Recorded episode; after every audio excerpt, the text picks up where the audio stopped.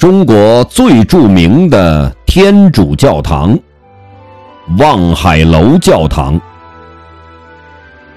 一八六九年，清同治八年始建的天主教堂——圣母德圣堂，俗称望海楼教堂。一八七零年，于天津教案中被烧毁，后重建。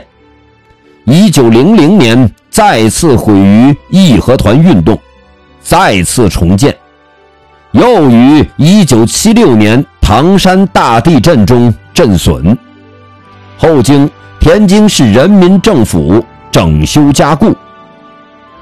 望海楼教堂因曾与中国近代两次重大历史事件有紧密关联而飞升全球。